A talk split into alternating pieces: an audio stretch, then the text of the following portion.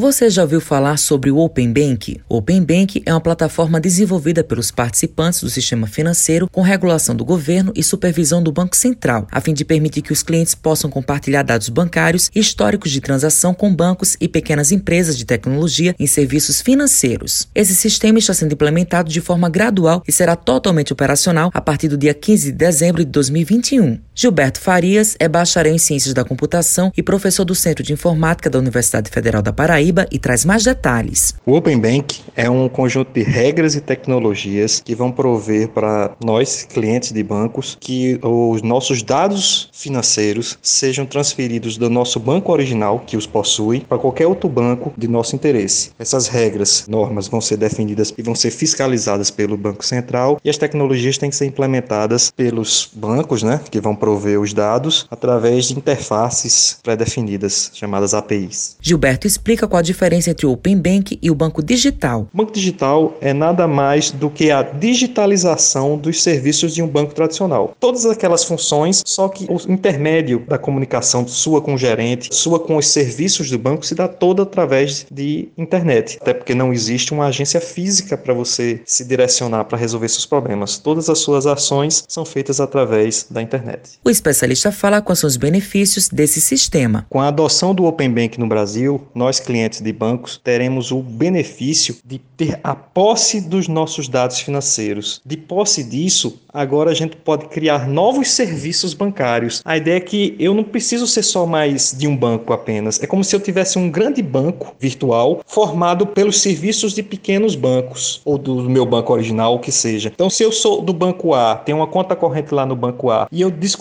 que tem uma taxa financeira para empréstimo de carro no banco C, eu mando o banco A disponibilizar meus dados financeiros e eu vou conseguir uma taxa muito boa no banco C que eu não conseguiria se eu fosse um novo cliente desse banco C, porque ele não conhece meus dados pregressos, né? Minha relação financeira pregressa. E aí eu começo a poder ter um maior leque de opções de serviços em distintos bancos, formando um que seria um banco virtual único para mim, uma carteira de serviços diferenciadas com taxas melhores. Matheus Silomar para a Rádio Tabajaro, emissora da PC, empresa praibana de comunicação.